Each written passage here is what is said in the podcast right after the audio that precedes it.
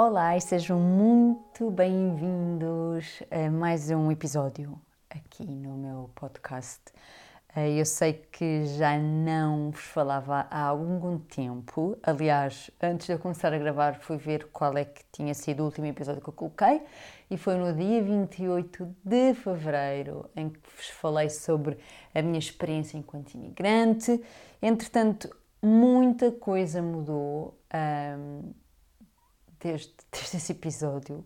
Aliás, já, já, já haviam coisas que, que se estavam a alterar e eu nem sequer tive tempo de acabar a temporada, não vos consegui dizer mais nada, portanto, hoje venho aqui para conversar um pouquinho convosco, para vos dizer então o que se está a passar.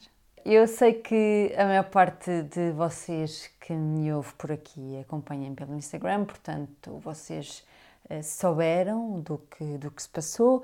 Uh, nós uh, estivemos grávidos, ou seja, eu estava grávida, descobri no dia 14 de fevereiro e foi por isso também que eu só gravei mais aquele episódio, porque nessa altura Uh, aliás, nessas semanas e, e nas semanas que, que, vieram, a minha energia estava muito centrada uh, no bebê. Eu até comentava com, com a Cláudia do Oficinalis, com a Filipa Teles, com a minha doula, com a Catarina, que não estava a conseguir fazer mais nada, não tinha criatividade uh, para nada. E, e, eu sei que, que, nessa, nessa fase, principalmente nas, nos primeiros meses de gravidez, nós temos a energia muito centrada no nosso bebê, eh, muito concentrada. E é perfeitamente normal, estamos a gerar outro, outro ser humano. Portanto, eu até fui dando assim algumas, algumas pistas, não era bem pistas, mas eh, não queria contar logo e, e dizendo que estavam a passar coisas na minha vida eh, no, no Instagram. E, e então esse foi o último episódio que, que eu gravei, no dia 28 de fevereiro. Um, nós, como eu vos tinha dito, nós estávamos no dia 14 de fevereiro, no dia dos namorados. Eu estava grávida de duas, três semanas. Aliás, eu já desconfiava, eu, eu descobri relativamente cedo. A ideia que eu tenho é que as mulheres descobrem a gravidez quando estão tipo 5 semanas ou 6 eu já desconfiava e não sei, sentia, sabem? Não, não quis colocar hum, as minhas expectativas demasiado altas, porque já tinha feito outros testes de gravidez e tinham dado negativos. Aliás, eu, já, eu em janeiro já estava a pensar: meu Deus, isto está a demorar muito tempo. E olho para trás e só demorei três ciclos menstruais a engravidar, o que não é nada. Eu tirei o implante em setembro, em outubro não tive menstruação, ela depois apareceu em novembro e foi sempre regular. E eu também controlava, ah, não tirava temperatura, mas controlava ah, os indicadores, os indicadores de fertilidade, o muco cervical, ah, como é que estava o colo do útero. Também consigo perceber quando é que estou a ovular porque sinto algumas moinhas, portanto, ia fazendo esse controle, mas também tudo, tudo tranquilo e, e nós sabemos qual é que foi a data em que supostamente engravidámos, portanto foi, foi um giro saber. Pronto, agora eu estou a rir porque vocês sabem que quando, quando eu estou um bocadinho nervosa costumo fazer tenho estas reações. Portanto, o que aconteceu foi que não foi a altura do, do nosso bebê vir.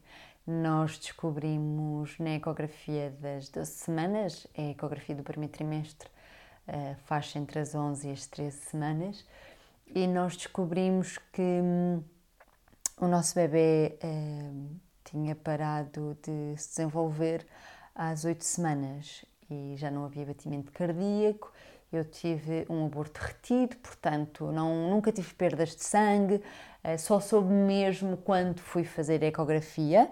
Eh, entretanto, eu também pesquisei muito. Eu, eu sou uma pessoa que gosta muito de perceber o, o que é que está a acontecer e, e, fui pesquisar, fui dar com muitos testemunhos uh, num fórum português que é o Mãe para Mãe. E, e, li muitos, muitos testemunhos de outras mulheres que também tinham passado pelo mesmo. Li uh, mulheres que passaram por, por aborto retido e que disseram que antes de saberem que efetivamente tinham tido uh, esse aborto, que experienciaram uma perda nos sintomas de gravidez. E, e, depois eu olhei para trás e isso aconteceu comigo, só que eu não, não estava a perceber que era devido um, ao nosso bebê não, não, ter, não se ter desenvolvido. Portanto, eu, eu perdi sensibilidade mamária, eu deixei de acordar um, durante a noite para ir à casa de banho, deixei de ter a sede que tinha, uh, deixei de ter enjoos. Portanto, agora olho para trás e, e pronto, acabou por ser um, um dos sintomas, entre aspas, Uh, tem, sido, tem sido um processo, nós descobrimos no dia 3, 3 de abril. Um, e foi, foi assim um banho de água fria, sabem? Um, ninguém nos prepara para isto, apesar de ser muito comum, é muito mais comum do que, do que se pensa, mas de nada vale dizermos que é comum, porque nenhum, nenhum casal está preparado para ouvir eh, o vosso bebê não tem batimentos cardíacos. E para nós já era nosso filho. Uh, nós fomos pais, portanto, tem sido, tem sido uma jornada. Eu depois posso fazer um episódio todo sobre isto, se, se sentir que, que vá ajudar alguém, um, como é que tem sido este processo de luto, mas eu posso dizer que nós temos uma família incrível, temos amigos que são espetaculares. Eu sinto muito que o facto de ter feito psicoterapia na altura em que foi para curar e para. Como é que eu vou te explicar? Para fechar mesmo o luto da minha mãe a 100%, sinto que me trouxe muitas ferramentas e por incrível que pareça, apesar de obviamente o nosso coração estar triste e de nós queremos muito um, ser pais, uh, eu agora olho para trás e nesta, nesta altura já estaria com, com 16 semanas, mais ou menos, um, e nós estamos muito tranquilos, sabem? E estamos muito em paz. Eu acho que o facto de termos o nosso lado espiritual e trabalharmos no nosso lado espiritual uh, nos tem ajudado muito. Nós fizemos o nosso próprio culto ao nosso bebê, em que lhe escrevemos uma carta e, e fizemos mais algumas coisas, e isso um, eh, ajudou-nos mesmo muito a ultrapassar esta fase. Entretanto, também se colocou toda esta situação mundial, esta pandemia que, que, estamos todos, todos a viver, portanto, eu tenho estado por casa, também não foi muito fácil um, passar por uma perda estacional estando isolados, um, em que não podíamos receber colo, um, abraço das pessoas que mais gostamos, mas uma coisa vos posso dizer: a nossa relação saiu tão mais fortalecida disto. Já era uma relação forte, nós já estamos juntos há, há bastantes anos, vai fazer 12 anos, mas isto foi algo que tivemos a ver os dois uh, enquanto casal. E, e, uma coisa que me incomodou muito foi deixar o pai de lado. Eu sinto que o pai já é colocado muito de lado durante a maternidade e a gravidez, e eu fiz sempre questão que o Fábio estivesse sempre envolvido em tudo, portanto, porque isto é uma decisão dos dois e para mim não, não faz sentido ter de ser, pronto, ser a mãe é ter de ir às consultas e isso tudo, não. Nós fizemos tudo enquanto casal, os dois, nós começámos a ter o acompanhamento da nossa querida Dola Catarina, os dois em pré-conceição o ano passado. Um, e em todas as sessões o Fábio foi, porque só assim fazia sentido. Um, ele foi comigo a todas as consultas, mesmo ano passado, quando eu tive a minha primeira consulta, depois de, de ginecologia, depois de ter tirado o implante, ele foi comigo, portanto, fiquei, não sei, um bocadinho mesmo, um bocadinho não, um grande bocadão, vá, uh, incomodada por, por ver que o pai é deixado de lado nesta parte também da perda estacional. Ah, eu tive direito a baixa, o Fábio não teve direito a nada. E ele sofre, percebem? Ah, o pai sofre tanto quanto a mãe, portanto, nós tivemos de nos apoiar muito um no outro e eu sinto que, que a nossa relação tem, não sei, atingiu um patamar totalmente diferente uh, e, e, não podia. Eu não, juro, se eu tivesse de passar por isto outra vez, eu, ou se me dissessem no passado que eu ia passar por isto, eu nunca escolheria outra pessoa para passar. Não sei, eu ainda me senti mais apaixonada pelo Fábio mesmo. Tenho então estado em casa estes últimos tempos e entretanto deu-se isto, isto tudo para a pandemia, o termos perdido o nosso bebê. Um, eu tive de fazer, entretanto, como eu tive um aborto retido, um, eu combinei com a minha obstetra e ela também concordou em aguardarmos que o meu corpo fizesse a expulsão por, por ele mesmo, eu estava tranquila com isso. Isto, isto é um, Como é que eu vou te explicar? Um processo que depende de mulher para mulher. Existem mulheres que não querem aguardar porque terem o seu bebê morto dentro delas um, é, é complicado e, e tem uma carga psicológica e emocional muito, muito grande. Uh, eu estava confortável uh, em aguardar, nós decidimos esperar três semanas. O meu corpo, ele já estava a dar alguns sinais, entretanto, eu continuei a ser sempre acompanhada pela Filipa, que é a minha médica de medicina chinesa, ia fazendo uh, os tratamentos com ela e o meu corpo já estava a dar alguns sinais, um, só que chegou então à data que eu tinha estipulado com a minha obstetra e decidimos então induzir uh, com, com a ajuda de, de uns comprimidos que me foram uh, passados e, e deu acabou por, por se dar a expulsão. Foi muito intenso, muito. Eu pensava que ia ser muito intenso a nível uh, emocional, mas não, porque eu sinto que a minha parte emocional ficou bem trabalhada um, e, e, estou, estou confortável, estou, estou em paz, mas a minha parte física, meu Deus, foi tão intenso, tão intenso. Um, eu cheguei a perder os sentidos porque a minha, a minha tensão baixou, perde-se muito, muito sangue. Foi algo que a minha obstetra já me tinha, já me, já me tinha alertado, disse para, para eu estar atenta a, a sinais de febre, de hemorragia continuar a ser muito abundante, porque aí teria de ir a uma urgência, mas felizmente não foi necessário. E vou ter hum, quinta-feira, dia 7, a, minha ecografia para saber se o meu útero está limpo e pronto, depois é levar as coisas com calma e de forma tranquila, deixar, deixar o universo fluir, sabem? E o que tiver de ser será. Comecei também, porque eu, eu ainda estava grávida um, quando tinha tido a ideia uh, que queria ajudar as pessoas durante este tempo e decidi hum, acompanhar três pessoas de forma gratuita com acompanhamento, acompanhamento de, de health coach, porque eu acabei o curso eh, de health coach em novembro, ainda não me tinha lançado nisto por ter muito medo, sabem? O medo é algo que também é tramado, também nos paralisa e hum, nos faz duvidar muito de nós. Mas eu tenho amigas fantásticas e um namorado também incrível que sempre me apoiaram e sempre disseram: Não, tu tens, tens de ir, tens de ir. Uh, tu... Pá, deram-me sempre muito, muito, muito apoio. E, e então eu decidi acompanhar três pessoas, disse como é que teria de ser todo o processo.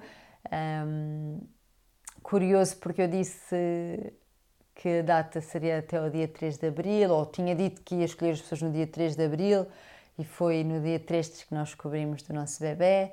Eh, que infelizmente já não estava connosco.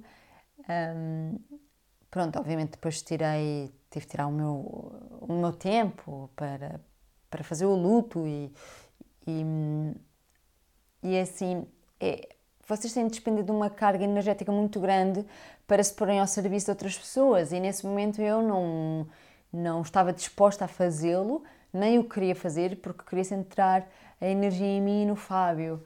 Um, mas entretanto, ontem já me senti preparada, já comecei a ler as histórias que mandaram e é incrível ver como as pessoas confiam em mim. Ainda hoje eu estava a falar com, com a minha amiga Susana, que também é minha PT. É incrível como é que as pessoas se sentem tão à vontade, sabem? Para abrir um, o seu coração e contarem histórias tão pessoais, com, com tristeza, porque há muitas histórias que, que efetivamente têm muita, muita dor. E eu fico eternamente grata por, por confiar em mim mesmo, mesmo de coração. E eu, eu estava a ler as histórias e percebi, pá, é mesmo isto que eu quero fazer. Eu quero tentar ajudar as pessoas. Eu sei que não vou ser capaz de ajudar todas as pessoas. Sei que vão haver pessoas que não são para mim, eh, que vão possivelmente ser para outra health coach. Está tudo bem com isso, mas eu quero tentar ajudar hum, algumas pessoas e tentar fazer com que tenham, se calhar, uma maior conexão e consciência uh, nas suas vidas. É isso, assim, resumidamente, uh, que eu quero trazer. Sobre este podcast, eu não sei sinceramente o que é que vou fazer. Não sei se vocês estão a ver aqui o churrinho. não, mas ele está aqui ao meu lado. Um, não sei sinceramente o que é que vou fazer. Eu há bocado tinha dito que depois poderia gravar um episódio sobre a perda estacional, mas em princípio já vou fazer com, com duas pessoas muito, muito queridas. Eu depois digo no Instagram com, com quem será. Mas não sei, não sei se vou regressar com uma segunda temporada ou se vamos ficar por aqui, mas eu queria mesmo encerrar esta primeira temporada, explicar-vos então o que é que, o que, é que se tem passado e, e também queria agradecer muito pelo apoio, pelo carinho, pelo amor, por tantas mensagens que recebi de casais que passaram pelo mesmo. Vocês foram incríveis e eu tenho muito carinho mesmo pela comunidade que estamos a criar. Não sei como é que vão ser os próximos meses. Um, eu tenho muita esperança no futuro. Até escrevi há pouco tempo uh, uma publicação no Instagram que temos de fazer um brinde à vida e é isso mesmo que, que nós estamos a fazer. Estamos a brindar. Acreditamos que as coisas acontecem e para nós é isso que faz sentido acreditar desta forma que as coisas acontecem e que mesmo no menos bom nós conseguimos sempre ter hum, alguma luz e, e aprendermos, sabem, recebemos as nossas lições. Por isso, se voltarmos aqui ao podcast, eu digo-vos, hum, estou, estou entusiasmada hum, e confiante no, no futuro que se avizinha e quero-vos agradecer do fundo do coração mais uma vez por todo o carinho, por me terem ouvido ao longo destes episódios. Eu sei que não foram de todo, se calhar, episódios, não sei, que normalmente as pessoas gostam de ouvir. Eu sei que falo de uma forma muito, muito, muito descontraída, como se vocês estivessem mesmo aqui à minha frente e como se fôssemos tipo, amigos de longa data, mas é assim que sou, não não vale a pena estar aqui a tentar uh, guiar-me por algo, porque eu gosto de deixar as coisas fluírem. Obrigada por me terem acompanhado, por me irem deixando o vosso feedback. Estou extremamente grata e mesmo que o podcast fique por aqui, pá, foi uma experiência muito gira, eu gostei mesmo muito e vamos ver o que é que o futuro nos traz. Um grande, grande beijinho. Gosto muito de vocês.